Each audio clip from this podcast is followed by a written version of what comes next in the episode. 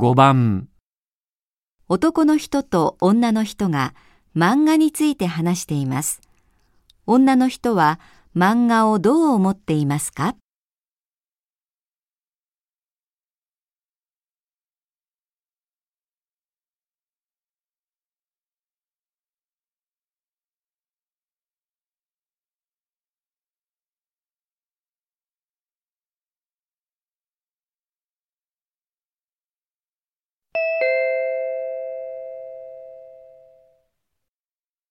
外国から来た友達に日本人はどうしてこんなに漫画が好きなのかって聞かれて困っちゃった。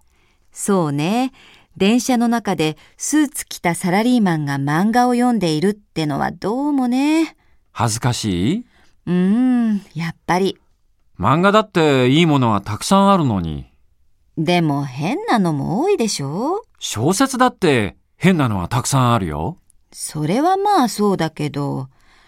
まあ、漫画ってのは子供のものだから、いくらいい本だって子供の絵本を電車の中では読まないでしょ？女の人は漫画をどう思っていますか？